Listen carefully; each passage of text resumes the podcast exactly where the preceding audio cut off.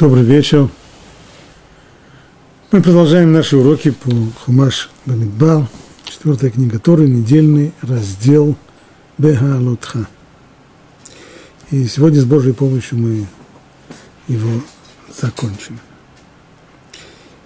Двенадцатая глава книги Бамидбар в самом начале. Первый стих. «И говорила Мирьям с Аароном – о Моше по поводу темнокожей жены, которую он взял, ибо темнокожую он взял себе в жены. Они сказали, разве только с Муше говорит Бог? Разве он не говорит также и с нами? И услышал это Бог. А этот человек, Муше, был скромнейшим из всех людей, что на земле. И сказал Бог внезапно Муше, Арону и Мирьям, выйдите все трое к шатру собрания. И все трое вышли. И сошел Бог в облачном столпе и стал у входа в шатер. Он позвал Аарона и Мирьяму и вышли оба. И сказал он, послушайте-ка мои слова. Если будет у вас пророк, то я, Бог, открываюсь ему в видении, говорю с ним во сне. Не таков мой раб Муше. Он доверенный во всем моем доме. Лицом к лицу я говорю с ним ясно, а не загадками. И он видит образ Бога. Как же вы не боялись говорить против моего раба, против Моше?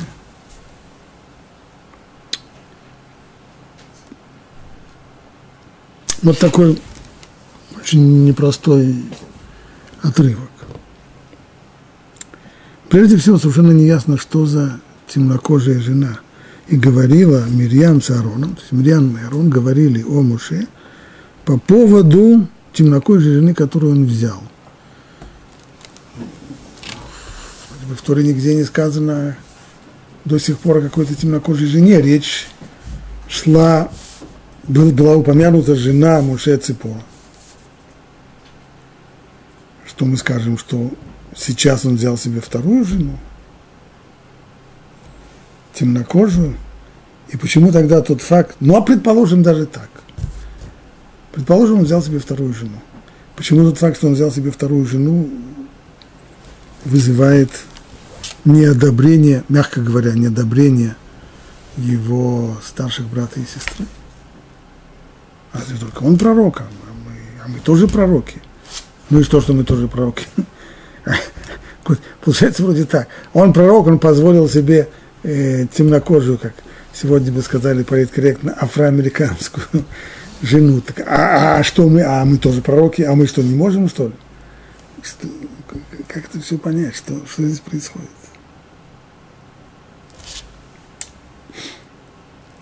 Ну, комментаторы склоняются к тому, что никакой здесь новой жены не появилось.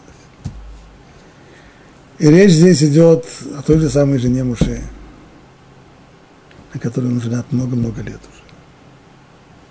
Цепор.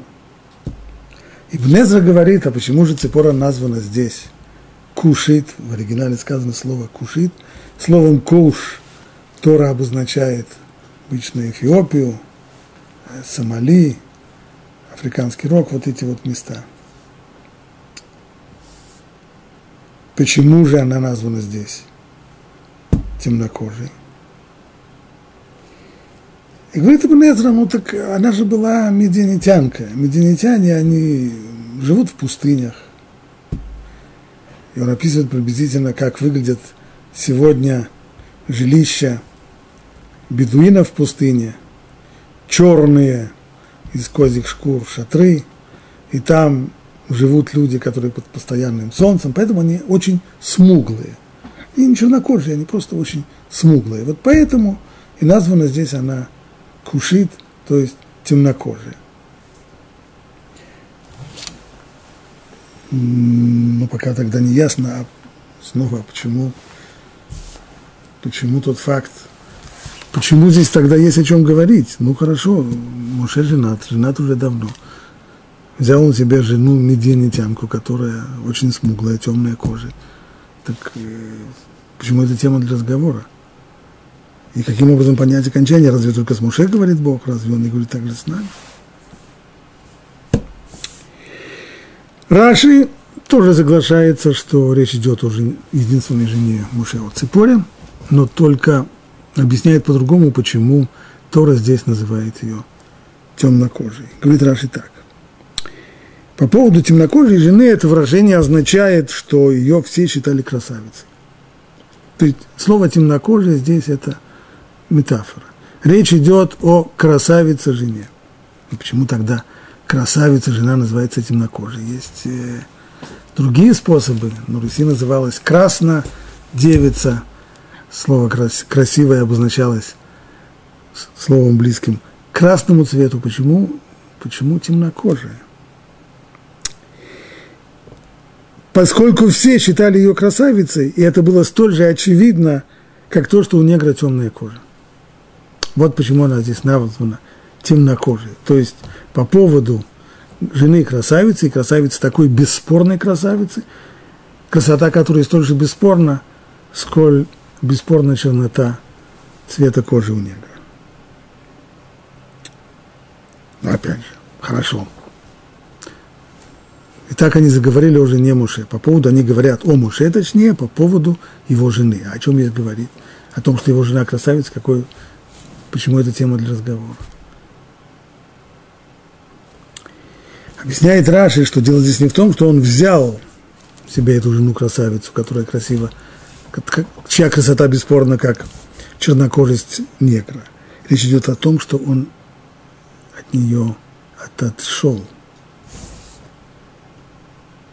По поводу жены не о том, что он ее взял, а о том, что он расстался с ней. Почему муж расстался со своей женой?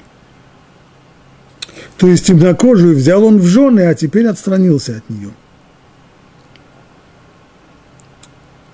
Значит, два вопроса. Во-первых, почему он вдруг отстранился от своей жены?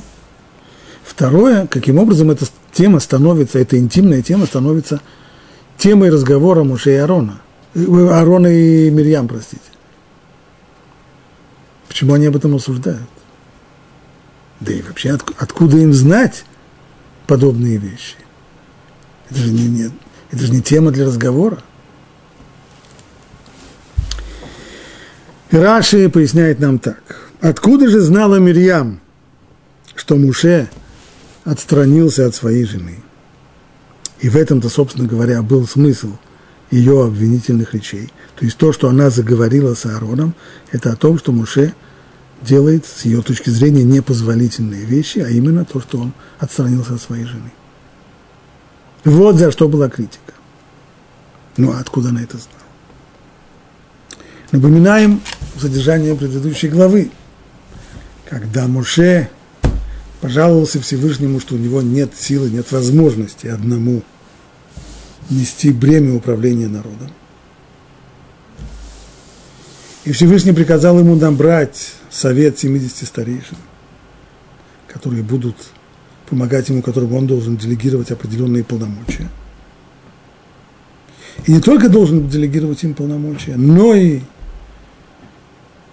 Всевышний перенесет дух пророческий, который снисходит на Муши, перенесет его на этих 70 старейшин. Эманация пророческого духа на избранных членов Совета Старейшин. И вот произошло так, что из 70 выбранных, которые должны были собраться к соборному шатру, и там должна была произойти вот это вот их приобщения к пророчеству, двое не вышли по, по скромности. Но поскольку пророческий дух на них снизошел, то они стали пророчествовать. Кроме того, пророчествовать, говорить вещи совершенно неожиданные и взбудоражившие людей. И поэтому тут же побежали люди к Моше и сообщили, что эти два старца Эльдад и Мейдад – пророчествуют в стане. Скандал. В этот самый момент, когда об этом громко сообщили, что Эльдад Умейдад пророчествует в стане, женщины, а именно Ципора, жена Муше, и Мирьям, его сестра, стояли рядом друг с другом. И, Ципу, и Мирьям услышала, как Ципора вздохнула и сказала – бедные, бедные жены этих самых Эльдада у Мейдада. Теперь мужья их отстранятся от них так же, как мой муж отстранился от меня. Вот отсюда Мирьям поняла, что произошло. Что Муше, будучи пророком, и будучи в состоянии, в котором он в любую минуту мог получать пророческое видение, счел это несовместимым с супружеской жизнью. Ибо подобное, подобный контакт со Всевышним требует ритуальной чистоты, а супружеская близость требует очищения человека для того, чтобы он возвратился после нее к состоянию этой ритуальной чистоты. Не получается. Технически очень трудно, очевидно, считал Муше, и поэтому он попросту прекратил супружескую близость со своей женой. Вот что поняла Мирьям. И отсюда так узнала Мирьям, и она рассказала об этом Аарону. И отсюда понятно продолжение. Разве только с Муше говорит Бог? А он что, единственный пророк на свете? Разве он не говорил так же и с нами? А мы что, не пророки? Может быть, мы тоже прекратили семейную жизнь? Может быть, Аарон развелся со своей женой? Или Мирьям ушла от своего мужа? Нет. Можно сочетать. Тогда почему Моше позволяет себе подобную вещь? Бросить свою жену из-за его пророчества. Вот в чем состояла беседа Моше и Аарона. Э, э, извиняюсь, Мирьям и Аарона. Подчеркнем. Аарон об этом не знал ничего. Ему сообщила об этом Мирьям. Она услышала вздох Ципоры жены Муше, и она рассказала об этом Аарону. Говорят наши мудрецы, тем самым она нарушила запрет Лашон Ара. Запрет Лашон Ара или злословия накладывается на передачу любой информации, которая порочит другого человека. И даже если человеком здесь руководят, может быть, э, не самые плохие намерения, и даже если этот человек близок к тому, кого он очерняет, подобно тому, как Мириам была близка к Муше, это ее брат. Более того, не просто брат, а ей, именно ей он обязан своим спасением в Египте. Когда стражи фараона могли бы утопить его в реке, если бы не те действия, которые сделала Мирьям, благодаря чему корзина с младенцем уже попала к дочери фараона. И все равно, вместе с тем, это было здесь нарушение, и дальше рассказывается наказание, которое постигло ее. И так заканчивает Раши, уж съешь Мирьям, не желавшая опорочить его. Все то, что она говорила, это только, она говорила в защиту Цепоры, жены Муши. И если Мирьям, не желавшая опорочить его, была наказана так сурово, каждый, следует, каждый должен сделать вывод. Уж тем более порочище ближнего своего преднамеренно, когда он попросту хочет очернить его, облить его грязью, понесет, конечно, суровое наказание.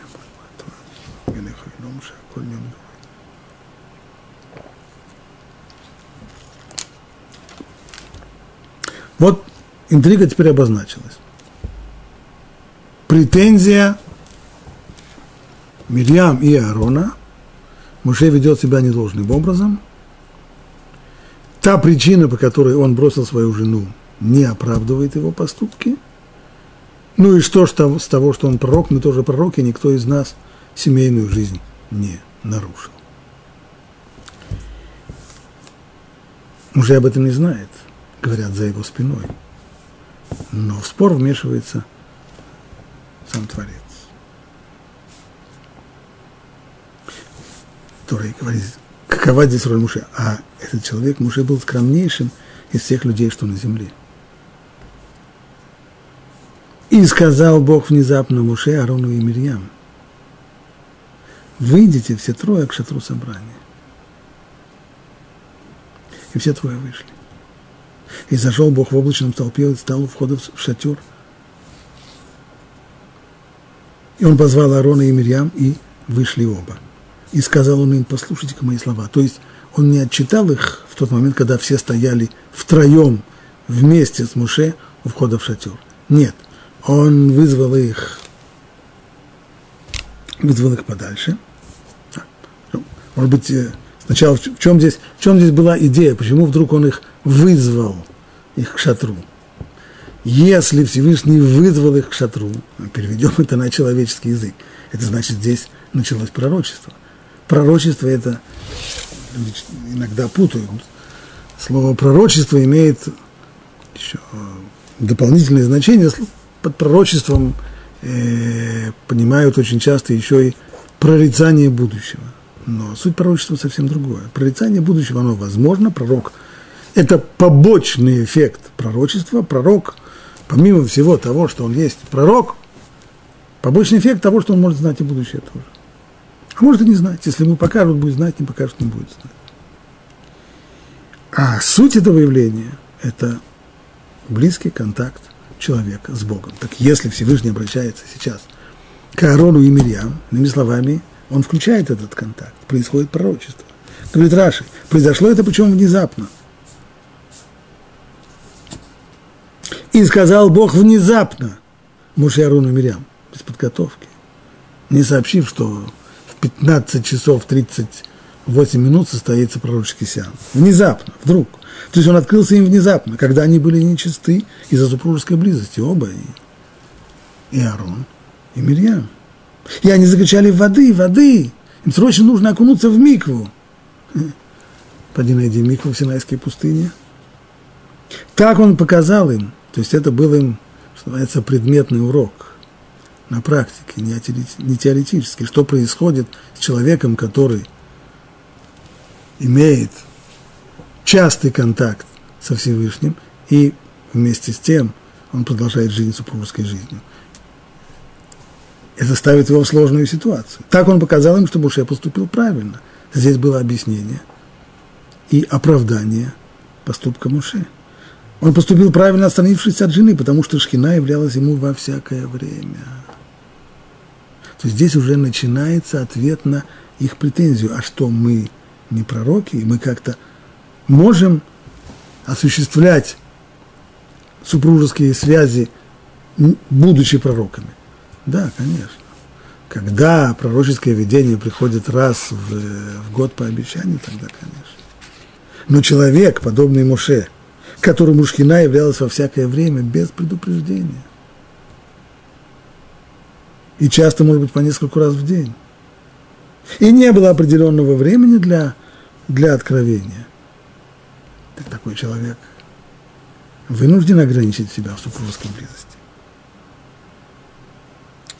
И вот все трое выходят к шатру, и тогда следует еще один указ.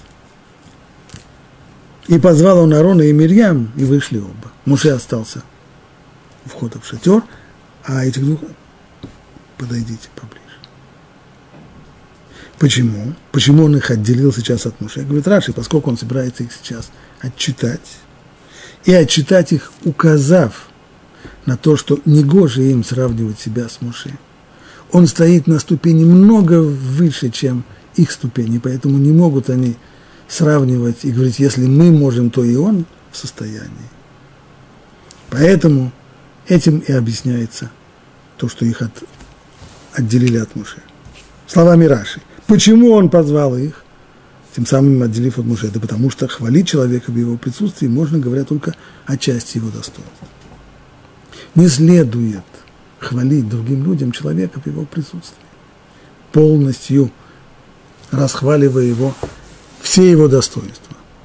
Микцат шивхобе фанав, то есть частично можно его похвалить, но здесь Всевышний собирается раскрыть действительно, кто такой Муше и какова ступень его пророчества. Это делать при нем не следует.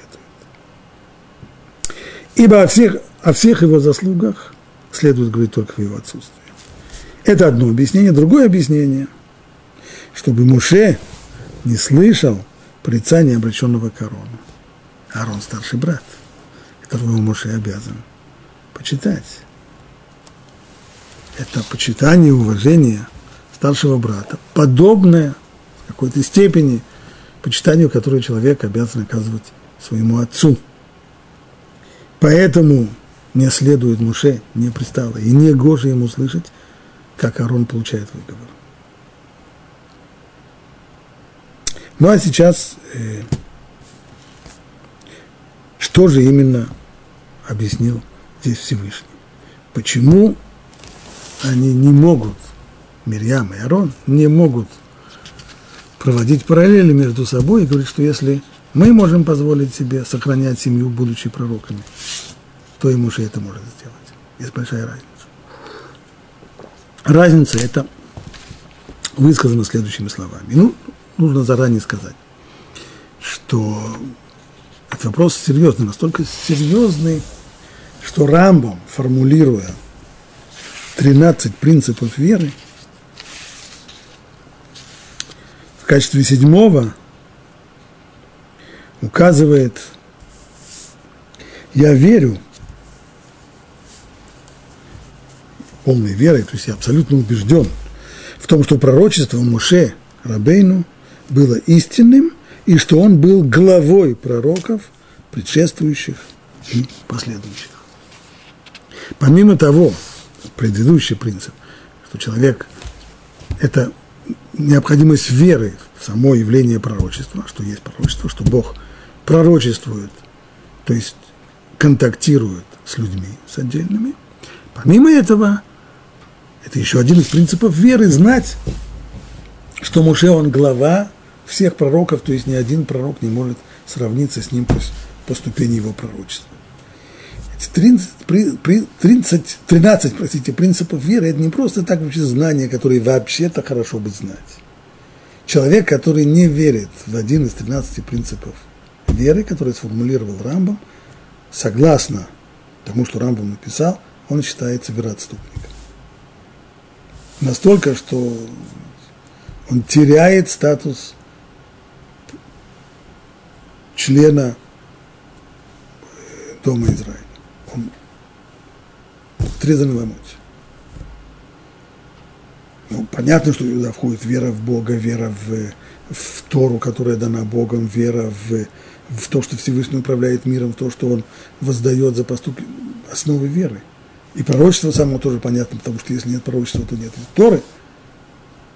Но еще не менее важно, один из принципов – это знать, не путать. То есть человек, который думает, что Моше, конечно, был пророком, да, конечно, но таким же, как все, как Ишаяу, как Ирмияу, как Ихискель, такой человек вероотступник.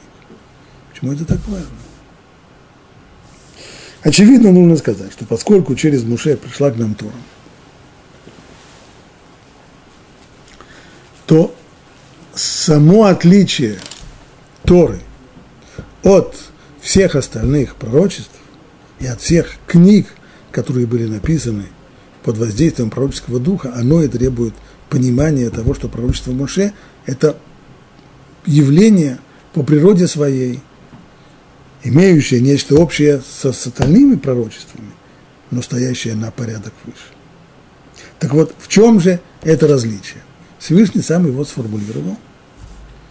Правда, как обычно, придется нам это еще и объяснять, краткую эту формулировку в письменной торе. Что же он говорит Аарону и Мирьям? Послушайте-ка мои слова. Если будет у вас пророк, то я, Бог, открываюсь ему в видении. Говорю с ним во сне. Не таков раб мой Моше. Он доверенный во всем моем доме. То есть, если я понимаю попросту, что со всеми вами, Всевышний говорит, я с пророками, с другими, я говорю, вас, когда вы спите во сне. Но с Муше этот контакт происходит, происходит наяву. Лицом к лицу я говорю с ним. То есть этот контакт лицом к лицу, не через посредников ясно, а не загадками. То есть, если вам пророчество приходит загадками, иными словами, завернутое в метафоры, которые еще нужно разъяснять и разгадывать, то к нему информация приходит, приходит без загадок, напрямую, ясно. И он видит образ Бога.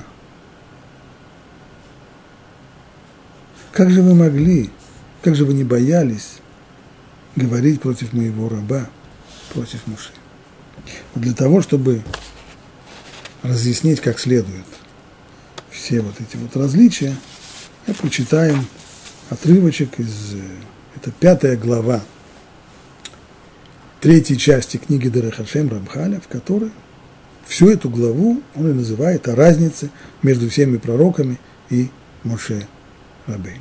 То есть он посвятил в этой маленькой, очень лаконичной книжечке, он посвятил целую главу этому вопросу, пояснению тех двух-трех стихов, которые мы сейчас прочитали. Пишет Рамхаль Вообще говоря, пророчество можно разделить на два уровня. То есть все-все-все э, возможные случаи пророчества разделяются на две группы. Первая группа большая – это уровень всех пророков, за исключением Мушарабейна. А вторая группа – это уровень Мушарабейна. И Творец сам произ, при, привел различия между ними, это не мы решили об этой классификации, а это сам Всевышний произвел различия между ними и объяснил. Если будет у вас пророк, то я, Бог, в видении открываюсь ему, говорю с ним во сне, не так мой раб Муше, доверенный он во всем моем доме. То есть стих из нашей главы.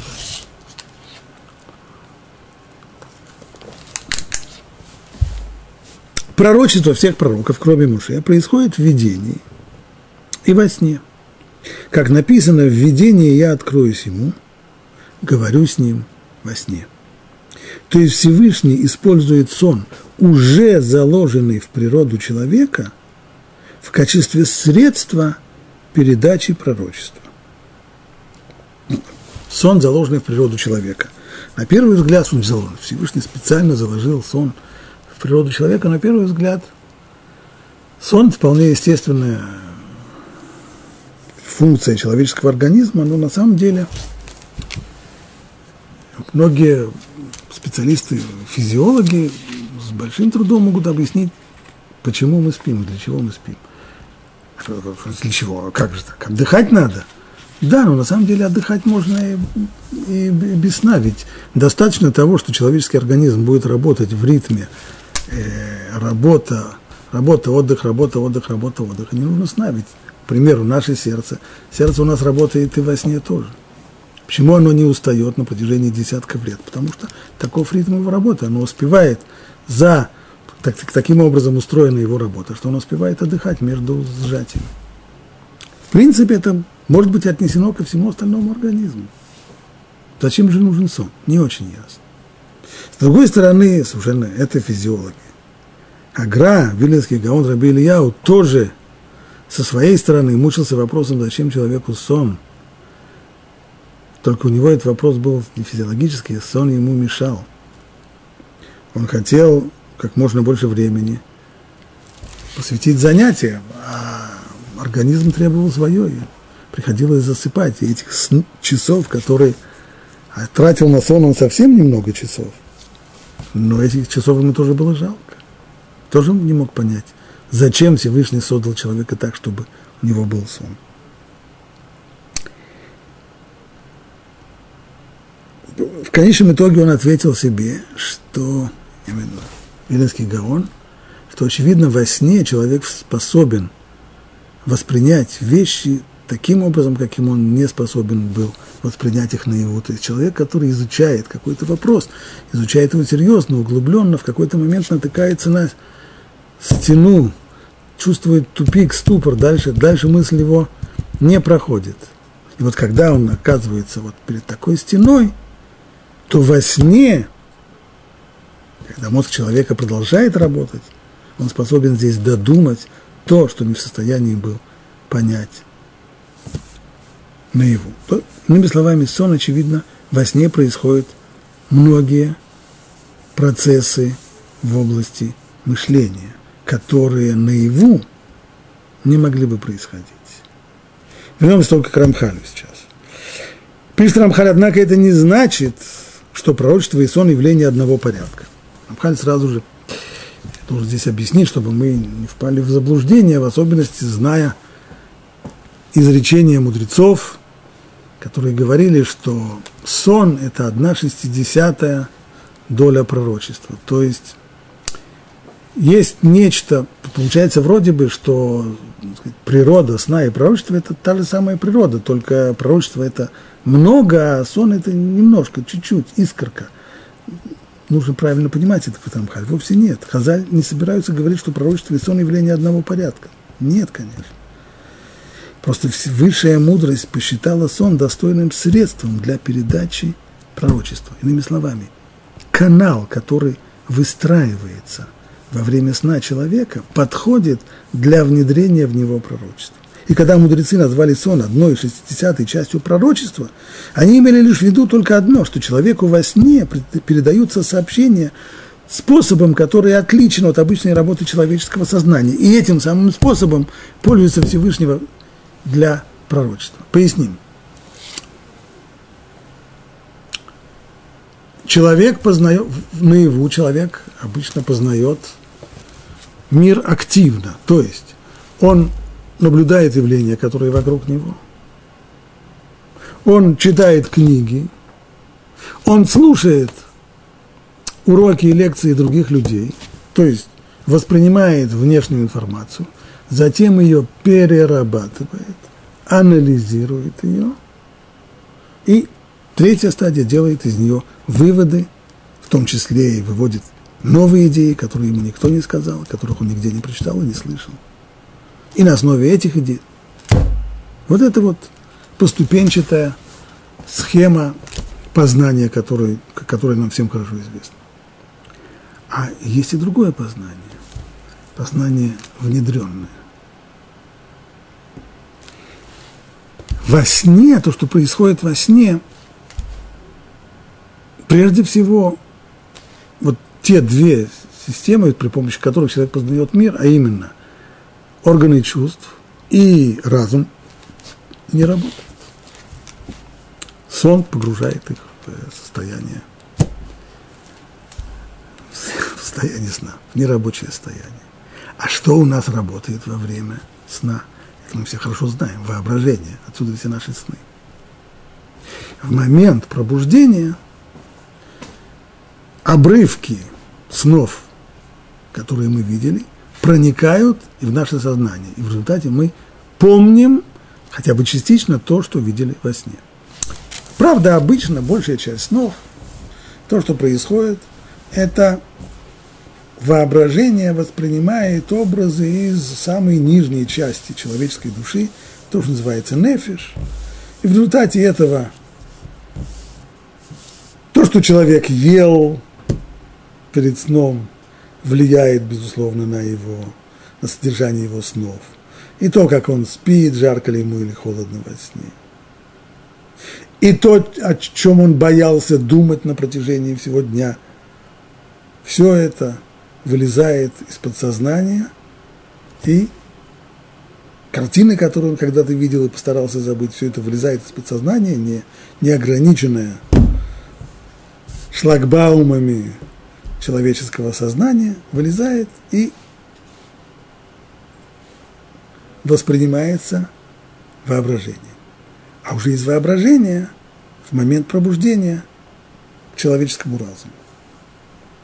Бывает, то, что говорят мудрецы, что, одна, что во сне одна шестидесятая часть пророчества. Бывает, что на экране человеческого воображения высвечивается не только информация, которая идет снизу от нефиш, от животной души, до информация, которая ведет сверху, от высших звеньев человеческой души, лешама и руах. Они в момент сна отрываются от человека. Ведь наши мудрецы говорят еще, что во сне человек пробует немножко, он пробует немножко вкус смерти. Смерть – отделение души от тела – Нечто подобное происходит и во время сна, когда части души временно отделяются от тела, что дает им возможность контактировать с духовными мирами, и иногда им перепадают какие-то крупицы информации, которые так человек бы никоим образом никогда бы и не воспринял. Они высвечиваются в воображении человека, и иногда часть того, что человек воспринял воображением, просачивается в дальнейшем в момент пробуждения и в сознание тоже. Так возможны и вещи и сны тоже, когда человек вдруг во сне видит то, что случится с ним через некоторое время, хотя случается такое, да, очень редко, но все-таки случается. Так вот, канал таким образом, он уже выстроен. И этим каналом – главное в нем – это гашение систем активного восприятия, которые несовместимы с пророчеством. Пророчество – это не то, что пророк постигает, это то, что Всевышний говорит пророку, то, что Всевышний внедряет ему. Поэтому органы чувств и разум должны не работать. Поэтому необходим здесь сон. А воспринимать будет пророчество воображение. Продолжает Рамхаль. Когда пророческое воздействие не сходит на пророка, он теряет чувство и погружается в нечто подобное сну. То есть одно из двух. Либо он уже спит по своей инициативе, потому что ночь пришла, и во сне ему приходит пророчество, либо, если пророчество приходит к нему не во сне, тогда сам, само снисхождение пророчества приходит к тому, что он теряет чувство, погружается в нечто подобное сну. Его сознание уподобляется сознанию спящего и видящего сон человека, и тогда к нему приходит пророческое видение. Это может случиться и с пророка в момент бодрствования, упомянутым образом. То есть, когда он бодрствовал, и вдруг он падает, подобно тому, многие люди, наблюдая в этот момент пророка, могли бы подумать, что с ним просто приступ эпилепсии. А может быть, он получит пророчество в ночном сне, лежа в постели, тогда ему не нужно лишаться чувств, падать и быть похожим на эпилептика. Но в любом случае пророчество не появится, пока пророк не лишится чувств и не погрузится в дремоту. То есть само по себе пророчество всей своей мощью выключает систему активного познания человека, и органы чувств, и его разум. Возможно, однако, что это случится на малый промежуток времени. Затем он тут же вернется к первоначальному состоянию. Есть это может длиться всего лишь несколько секунд. Но в момент пророчества он обязательно теряет чувство, чувство и погрузится в дремоту на какое-то время, пока пророчество не будет получено. Это первое. Второе. Ну, этим мы объяснили то, что Всевышний сказал, что если будет среди вас пророк, то я Бог в видении открываюсь ему, говорю с ним во сне. Вот говорю с ним во сне мы объяснили, почему. А что означает введение открываюсь ему? Введение. Не просто говорю с ним, а введение открываюсь ему. Пророк, продолжает Рамхаль, воспринимает не так, как видит человек, стоящего перед ним. Когда я, будучи наяву, говорю с человеком, я его воспринимаю, вот он стоит передо мной. Я его непосредственно воспринимаю, то, как он выглядит, то, что он говорит. А вот здесь это не так. Он воспринимает пророческое видение как человек, который видит его через зеркало, да еще и не одно – а как бы через целую систему многих зеркал, когда то, что вот возникает изображение, оно воспринимается на зеркало, отражается от него на следующее зеркало, от следующего зеркала на третьем, и в конце концов человек видит последнее изображение. Он не видит то, то или того, кто отражен. Он видит только отражение. Но видимый объект, несомненно, один и его движения видны через зеркала, хотя и не видит его прямо. То есть, если человек, который стоит у первого зеркала, поднимет руку или опустит ее себе на голову, то это, безусловно, увидит тот, кто стоит у последнего зеркала. И он поймет, что человек, который отражается в зеркале, поднял руку или опустил руку. Но этого человека он не видел. Он знает, что он поднял руку. Более того, их видение подобно смотрению в неполированные зеркала. Не только, не только что это целая система отражающих зеркал, но и зеркала мутные, недостаточно полированные.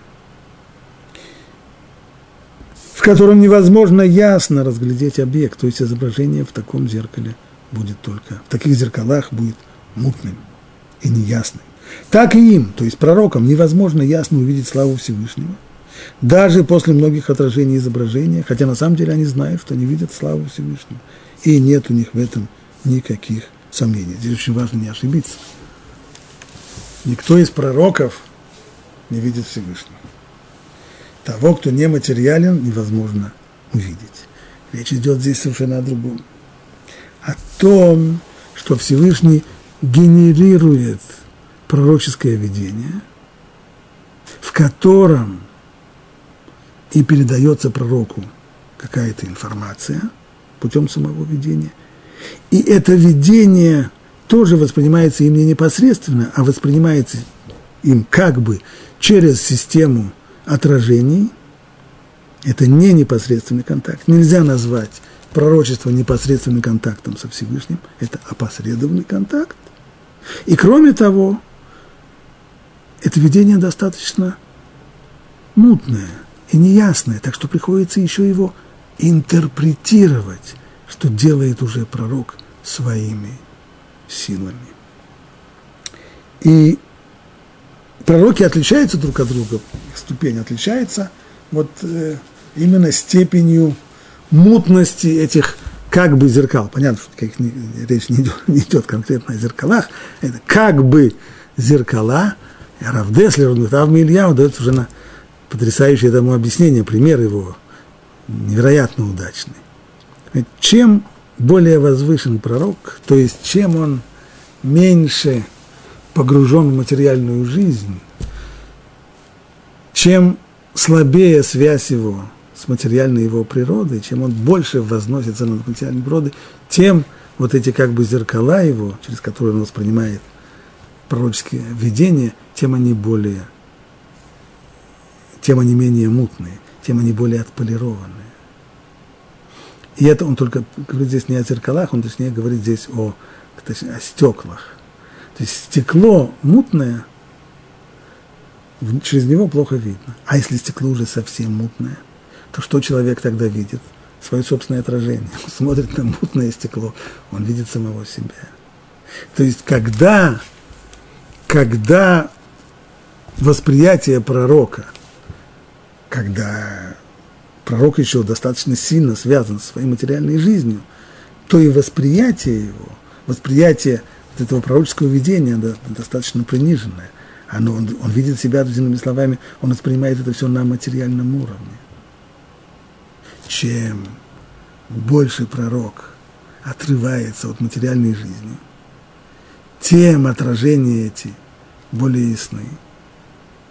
Но все равно, как бы они не были ясны, они все равно остаются у всех пророков достаточно мутными. Кроме Муше, к этому мы идем. В этом также пророки различаются и подразделяются на уровне, так как у одного зеркало более отполировано, чем у другого, и он постигает яснее, однако пророк точно знает, что раскрывается ему сам Всевышний. Это не значит, что мутность вот этого изображения, она может породить у пророка сомнения. А что это, действительно ли сейчас Всевышний с ним общается, или ему какой-то внутренний голос что-то говорит, или ему что-то послышалось? Нет. В этом сомнения нет. Пророк постигает точно, что Всевышний говорит с ним.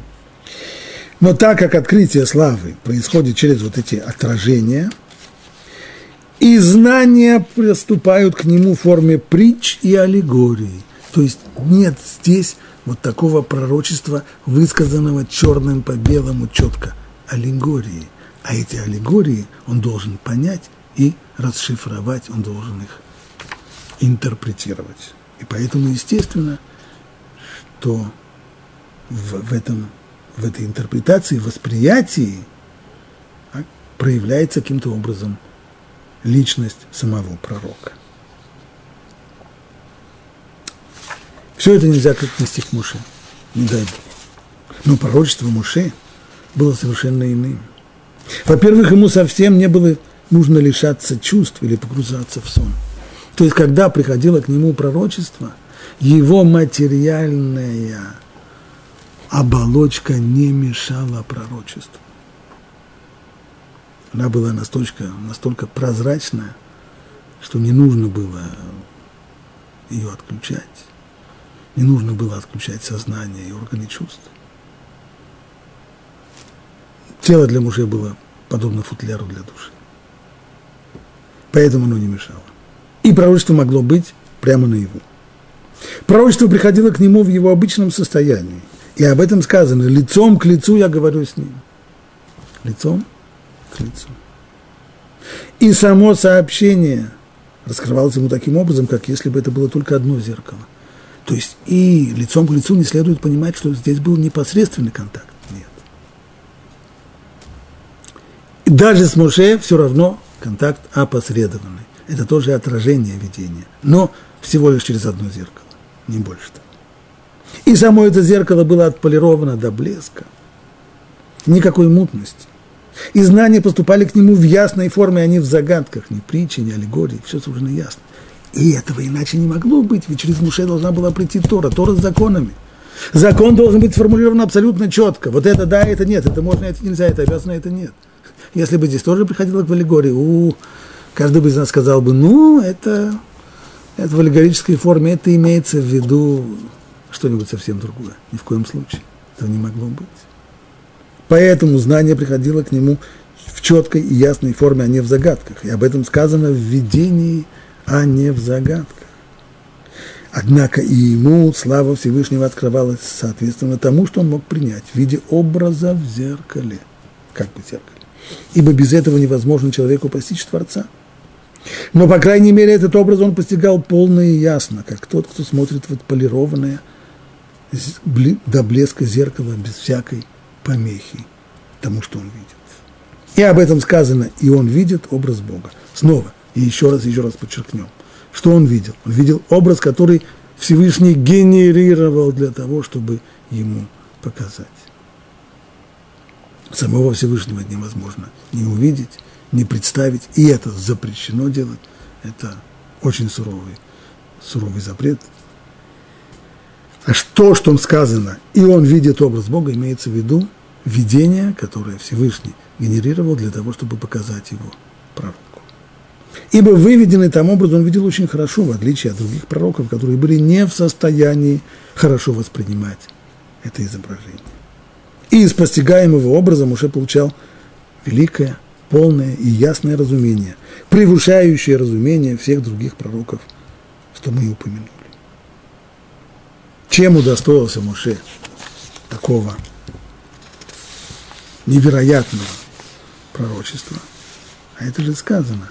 А этот человек прямо перед тем, как Тора объясняет нам, что нельзя сравнивать остальных пророков с Муше, так она говорит, а этот человек, Муше, был скромнейшим из всех людей, что на земле.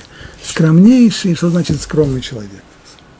Скромный человек – это тот, который себя ни во что не ставит. Это не значит, что он думает, что он дурак, глупенький, не умеющий. У Моше не было никаких сомнений о том, кто он и что он. Тора была дана через него. Но его личность здесь, его «я», то есть это полное отсутствие эгоизма. Он целиком и полностью, как он сказал, «вынахнума», а мы кто мы такие? Целиком и полностью, как, как он и назван здесь, не таков раб мой Муше, во всем моем доме, раб мой Муше, во всем моем доме доверен он. Доверенный раб. Раб – это тот, у которого ничего своего нет. Все, что у него есть, у верного раба, это только его служение господину. Вот когда человек свое «я», свой эгоизм полностью, полностью изводит до нуля, вот тогда через него могла прийти Тора. Когда его личность не, не, не могла наложить никакого, не только что отпечатка, отпечатка, но даже никакой вообще тени на то пророчество, которое придет через него. Это вот действительно уровень, и это ступень, Муше, ступень его пророчества, через которого и только через него могла прийти к нам Тора. И разгневался Бог на них и удалился. После того, как Всевышний объяснил им их ошибку, что Муше, хотя он пророк, он тоже называется пророком, как один, это совершенно другое явление. И он был прав, ибо он не может позволить себе продолжать супружескую близость. Разгневался на них, на Арона и Мирьям, и удалился. И когда облако отступило от шатра, то есть это внешний признак ухода шхины, то Мирьям оказалась покрытой проказой, как снегом. Вот пришло наказание за лашон ара, проказ. Раши говорит, когда это случилось, только когда облако отступило. Это можно уподобить царю, который велел воспитателю, будь строг с моим сыном, то есть накажи его как следует. Но только не наказывай его, прежде чем я уйду. Я сначала уйду, чтобы не смотреть на это наказание. Я на, на это не готов. Вот когда я уйду, вот тогда можно наказать, но наказывать строго. И Аарон сказал Муше, мой господин, не сочти нам за тяжкий грех то, что мы поступили безрассудно и согрешили, не оставляя ее подобно мертвецу, ибо она вышла из чрева твоей матери, и будто половина твоего собственного тела истлела. То есть, если ты не исцелишь, если ты не взмолишься за нее, поскольку она твоя сестра, это все равно как половина твоего собственного тела. Поэтому, если она больна, это все равно, что половина твоего тела больна. И возопил мужик Богу, прошу тебя, Боже, умоляю, исцели ее. Очень короткая молитва, в ней все сказано. Прошу тебя, Боже, умоляю, исцели ее.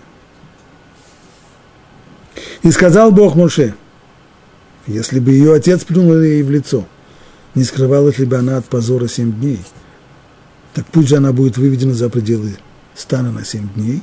Таков закон прокаженного человека, он должен находиться семь дней за пределами стана Израиля, а затем будет принято вновь.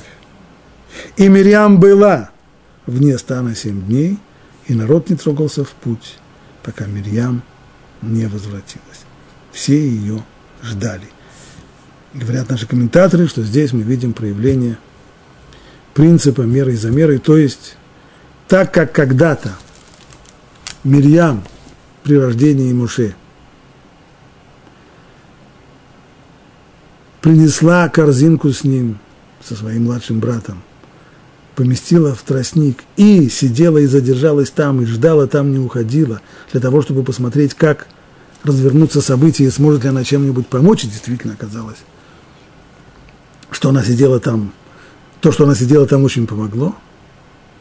И подобно тому, как она сидела и ждала у тростника, точно так же ей воздалось весь народ, не двинулся с места – не только народ. Народ же не... Нужно вспомнить, что народ не по своей инициативе двигался с места.